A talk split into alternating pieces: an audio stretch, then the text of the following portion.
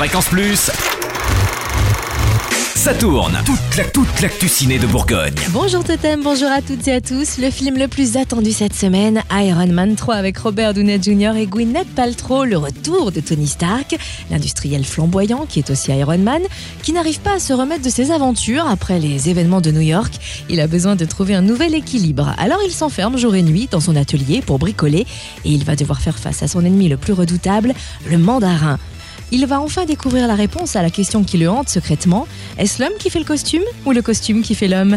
Pour découvrir le troisième volet d'Iron Man, rendez-vous au Cap Cinéma à Beaune, au Ciné Cap Vert à Quetigny, à l'Empire à Auxonne, à l'Olympia à Dijon, à l'Axel à Chalon, à l'Éden à Louan, à la Palette à Tournu, mais aussi à l'Arletty à Autun, au Morvan, au Creusot, au Plessis à Monceau, et puis au Casino de Clamcy, à l'Éden à Concours-sur-Loire et au Mazarin à Nevers.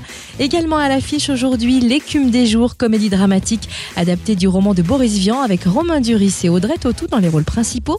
L'histoire surréelle et poétique d'un jeune homme idéaliste et argenté qui rencontre une jeune femme semblant être l'incarnation d'un blues de Duke Ellington.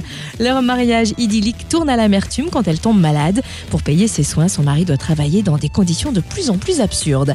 L'écume des jours à voir dans nos salles bourguignonnes, au Darcy à Dijon, à l'Étoile Cinéma à Semur en Auxois, au Cap Cinéma à Beaune, au Ciné Cap Vert à Quetigny, à la Palette à Tournu, au Plessis à Monceau, au Majestic à Digoin et au Mazarin à Nevers.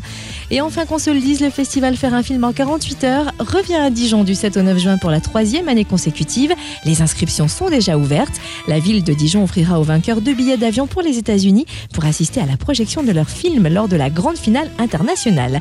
Pour vous inscrire, rendez-vous sur le www.fréquenceplusfm.com, rubrique Ça tourne.